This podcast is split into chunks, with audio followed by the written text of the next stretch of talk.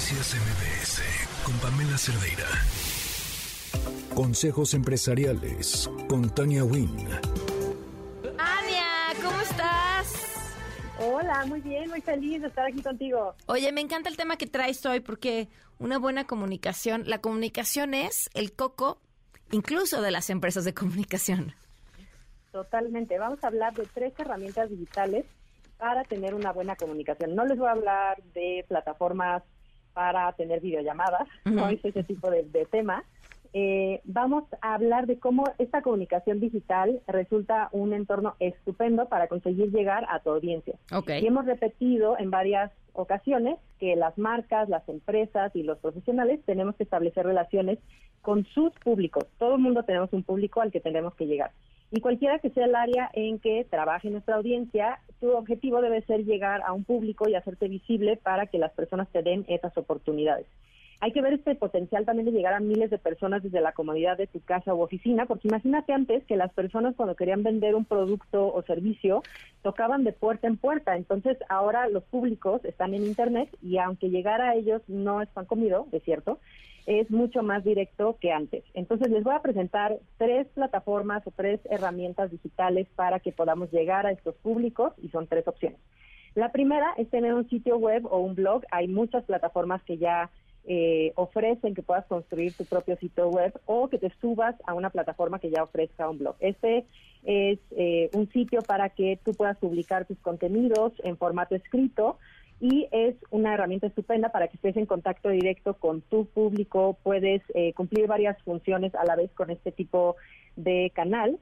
Eh, atraer visitas a tu página, eh, crear contenidos que después también puedes difundir en redes sociales, empezar a construir tu identidad digital, ganar autoridad como experto o experta, eh, construirte esa reputación también y conectar con tu audiencia. Entonces, esto es bueno para conseguir contactos y para conseguir oportunidades y posicionarte como esta persona de referencia a la que van a acudir las personas cuando necesiten tu servicio. Okay. La número dos, ahí ya vamos eh, de texto a algo de audio, que es el podcast. Y seguro han notado que cada vez hay muchos más podcasts. Estamos en un boom del contenido en audio. Y este podcast, que es una especie de blog en audio, es muy conveniente para quien lo escucha, porque puede escuchar los diferentes episodios en cualquier momento y situación.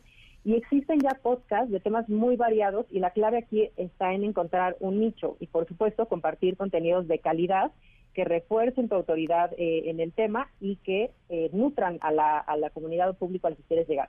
Esta gran oferta solo comprueba que hay mucha demanda de este tipo de contenidos. Entonces no se vale decir, como ya hay muchos, entonces yo ya no hago uno porque justo por eso es la demanda.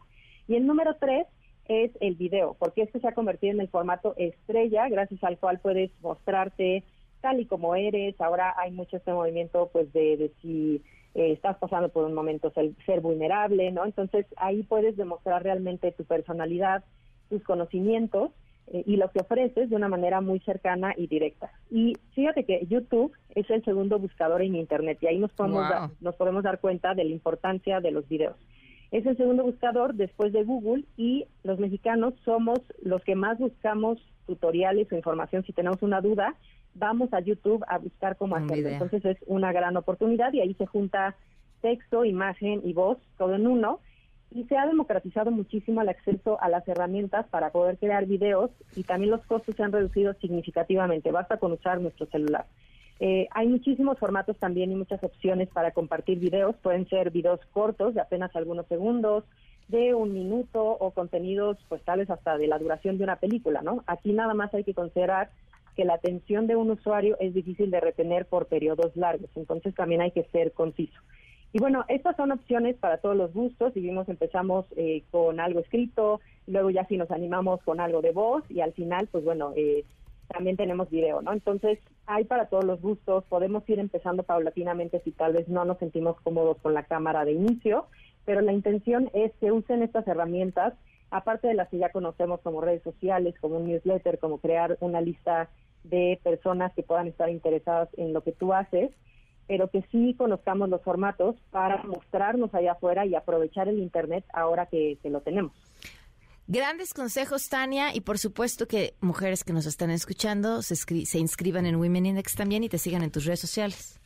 Sí, nos pueden seguir en todas las redes como Women Index y las invito también a que hagan su perfil gratuito en nuestra página, igual womenindex.win, y feliz de seguir compartiendo consejos pues para que todos mejoremos y nos hagamos más visibles.